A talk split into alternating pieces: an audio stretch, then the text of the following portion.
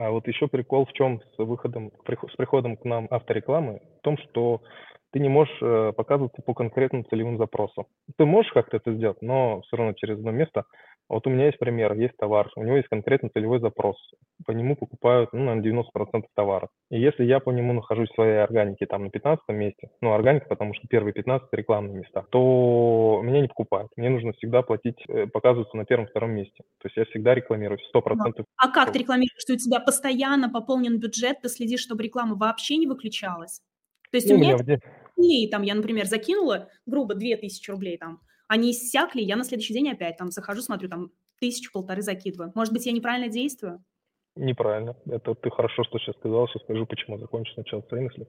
А моя мысль заключается в том, что вот есть у меня целевой запрос, но он содержит слово из широкого запроса, по которому меня вообще не покупают. То есть это не мой товар, не мой целевой запрос. Ну, давай на платье, к примеру. Есть запрос платье, он там миллион запросов в месяц, например. Он меня а не а интересует. Есть... Да, он меня... тебя не интересует. Да. Правильно, а есть платье лапша, которого там 5000 запросов в месяц и 200 товаров, все классно. Но ты берешь и хочешь не показываться по запросу платья. Ты его исключаешь, и ты не показываешься по всем запросам, которые содержатся, ну, грубо так скажем, да, в, во фразах, вот где есть платье, то все, все фразы вот эти не показывают. То есть кластер, который содержит слово платье, он полностью весь вырубается. И, соответственно, для того, чтобы тебе продаваться по фразе «платье лапша», тебе нужно еще и показываться по широкому запросу платья.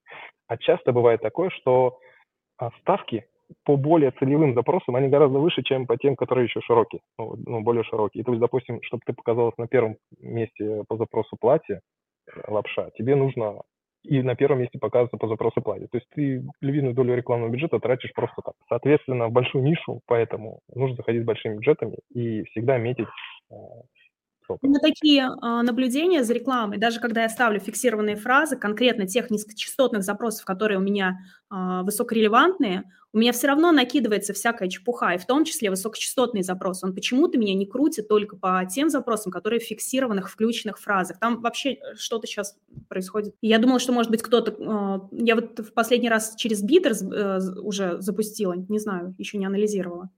Пока с рекламой не очень э, обстоят дело, в смысле регулировать ее, чтобы она была прям четкая, точная, как я хочу. Даже если ты максимально ее настраиваешь, заполняешь там все эти фиксированные минус-фразы, и все равно выходит как-то не очень. Да, поэтому ну, это для всех одинаковая история, и что бы мы там ни делали, не думали, это никуда не денется. Нам нужно как-то научиться выживать ну, вот в текущей ситуации. Крутишься по э, куче запросов. Так получается. И ты никогда не выключаешь рекламу. У тебя всегда запущенная автореклама. Ну да, я примерно знаю, какой у меня бюджет. Я не пользуюсь бидером, я знаю, какие там ставки. Ну вот в конкретном моем товаре это минимальная ставка, 125 рублей. Ниже ты не поставишь, у всех она одинаковая. И я знаю, что в день у меня уходит там 3000 рублей на две карточки из этой ниши, и которые, например, там генерят, ну, как я уже говорил, 2 миллиона. В принципе, это нормально. Это гораздо меньше, чем 10% от ДРР.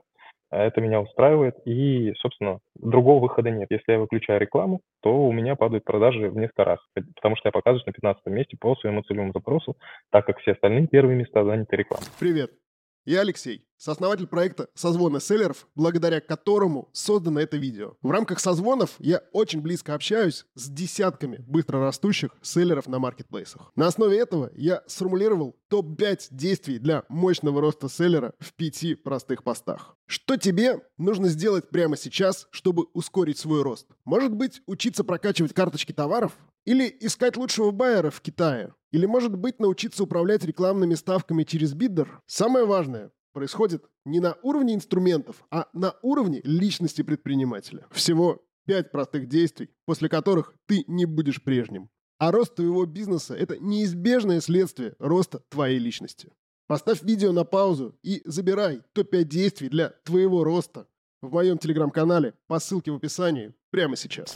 Почему нужно еще маленькую нишу? Там гораздо меньше бюджета, меньше риски, и ты можешь выкупать весь трафик. Вот это ключевое, мне кажется, то, что у тебя ты сейчас произвела, ты не используешь. Ты говоришь, что по платьям ты тратишь 2000 в день, как-то они там показываются за две минуты, и все. А, дело в том, что для того, чтобы показываться тебе, ну, выйти в топ, да, допустим, представим не такая кровавая позиция, топ-30. К примеру, на топ-30 в какой-то нише гипотетической, которую ты подобрала и подходит по всем твоим параметрам, карточка зарабатывает 100 тысяч в месяц выручки. А эта карточка, ну, тебе, чтобы рядом с ней стать, нужно как минимум там много сейчас добавилось других критериев, ну, как минимум, иметь хотя бы такую же выручку, 500 тысяч. Вот чтобы э, ее, ну, то есть ты рядом с этим человеком оказался, у тебя должна быть такая выручка, и чтобы такая выручка у тебя была, как у него, ты должна рядом с ним стоять. То есть, условно, до 30 места доходит какое-то количество трафика. Ну, представим, тысяча тысячи людей в день. Вот тысяча людей в день эту карточку видят. Из этих тысячи дней на 30 месте с учетом конверсии средней, там, представим, что у вас одинаковые показатели по CTR, по конверсии в корзину, по конверсии выкупа, вот эта воронка у вас примерно одинаковая. То есть из тысячи человек его видят, к примеру, ну, к нему заходят 100. Вот ты должна с ним рядом стоять, и если у тебя точно такие же показатели по конверсиям по всем, все эти тысячи человек должны увидеть и тебя. И тогда они к тебе, из этих тысяч, сток к тебе зайдет тоже. И с учетом всех остальных конверсий, столько же человек, сколько его, столько же тебя и купят. Соответственно, у тебя будет за месяц столько же выручки, сколько у него, и твоя органическая позиция будет вот на, на этом месте. То есть ключевое здесь, тебе нужно выкупить трафик а, в таком количестве, в котором получает карточка на том месте, где ты захочешь сказать. Топ-1, значит, ты выкупаешь весь трафик в течение двух недель на месте топ-1. Вот так это работает. А если будешь выкидывать там по 2000, и условно мы представим, что 2000 нам хватит для того, чтобы продержаться где-то там 5 минут, и нас из всего а, объема трафика увидел там 0,2%, то мы никогда органически не вырастем. Даже если у нас супер CTR высокий, супер классный продукт, нас просто никто не видит, никто не покупает, и мы никогда не вырастем. А, Соответственно, две недели постоянно запущенной рекламы нас поднимут, а, поднимут на определенное место органики, и тем самым а, мы сможем крутиться по более выгодной ставке. То есть, по сути, -то, рекламу опять не нужно будет выключать, ведь нас сместят те, кто будут рекламироваться. Сейчас это так работает, да. Раньше, то есть ты просто выкупаешь две недели, и потом органики закрепился, и все, и пофигу, да. потому что там первый, первое, второе место в поиске, оно закреплено, третья органика, и пошло. Сейчас да. То есть и первое время там ставки могут быть, а, гораздо выше. И прикол в сезонных товарах, вот сейчас замечу. То есть ты выходишь гораздо раньше, в чем был плюс, когда ты вышел в январе с несезонным товаром. Ну, с сезонным товаром, но это был еще не сезон. То есть ты вышла, там рекламные ставки низкие, конкуренция низкая, ты можешь выкупать весь трафик за очень дешево. И потом, да. когда наступает сезон, прям резкий скачок, всплеск по заказам, твоя карточка уже в топе, она получает больше трафика, чем все остальные, и на ней больше выручка, и тебе нужно меньше тратить денег на рекламу, чем тем, которые еще вот только-только выходят или выходят в середине сезона. Поэтому, поэтому низкая, маленькая ниша, поэтому обязательно обращай внимание на ставки рекламные. Это говорит о том, какая сейчас конкуренция, и можно определить а когда уже люди начинают вливать остатки и бороться за своего клиента, как сейчас в моей нише сезонной, то есть сейчас у нас, у нас в основном были ставки там по 300 рублей за тысячу показов, а сейчас 1500 в конец сезона. То есть уже все хотят слить, лишь бы а, не заморозить там свои деньги. А есть ниши низкоконкурентные, где конкурентные, где у нас а, низкая ставка, потому что мало людей, мало людей хотят показываться, или мало людей, которые опытные умеют продавать. И, в принципе, вот так можно жить со стопроцентным времени в рекламе. Это снова Алексей из проекта «Созвоны селлеров». Напоминаю про гайд с топ-5 лучшими действиями для твоего роста как селлера. Этот гайд основан на инсайтах десятков быстро растущих ребят. Поставь видео на паузу и забирай топ-5 действий для твоего роста по ссылке в описании в моем телеграм-канале прямо сейчас. Два момента хочу добавить. Один как раз-таки продолжение того, что Паша говорит, но это такое мое наблюдение.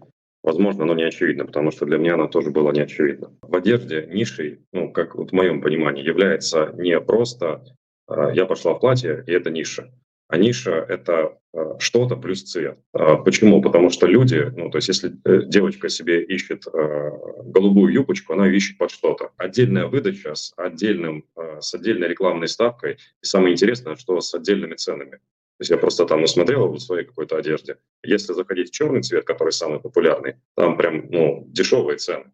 А, но это самый конкурентный цвет. И там высокие ставки. Но нишей вполне в одежде может являться просто другой цвет того же самого. Там может быть меньше конкуренции, потому что люди ну, покупают самые популярные цвета и, и в них чаще всего конкурируют. А, и там может быть выше наценка, но не всегда. Некоторые об этом не думают, и поэтому выставляют цены такие же, как и на черный цвет, и на другие цвета хотя могли бы зарабатывать больше. Вот, возможно, что для тебя ну, как бы это как-то полезно будет. Но второй момент, это вот еще там по поводу теста, выложить как-нибудь, сфоткать и, и все. Ну, вообще CTR катастрофически влияет на продажи. Э, я, ну, мы мучились вот с, со своей юбкой, переделывали три фотосессии. Три. И только последнюю, когда мы сделали, э, там получился высокий CTR. То есть если до того в рекламе CTR стоял, ну, что-то там 2,8, где-то около 3, то после последней фотосессии CTR получился 6,5, и карточка стала прям резко расти вверх. Ну, и для меня это точно про то, что какая-нибудь фотка не прокатит. То есть если она получилась удачной, возможно, да. Но, возможно, товар хороший, его показали не с той стороны, и из-за этого весь тест провалился. CTR влияет точно. А для того, чтобы тестировать товар, тогда должна быть хорошая карточка с высоким CTR. Но, в принципе, это решается. 2500 стоит сборная фотосессия, 500 рублей инфографика. Ну, по сравнению с фоткой на телефон, это можно ну, там, за 3-4 тысячи сделать более-менее хорошо.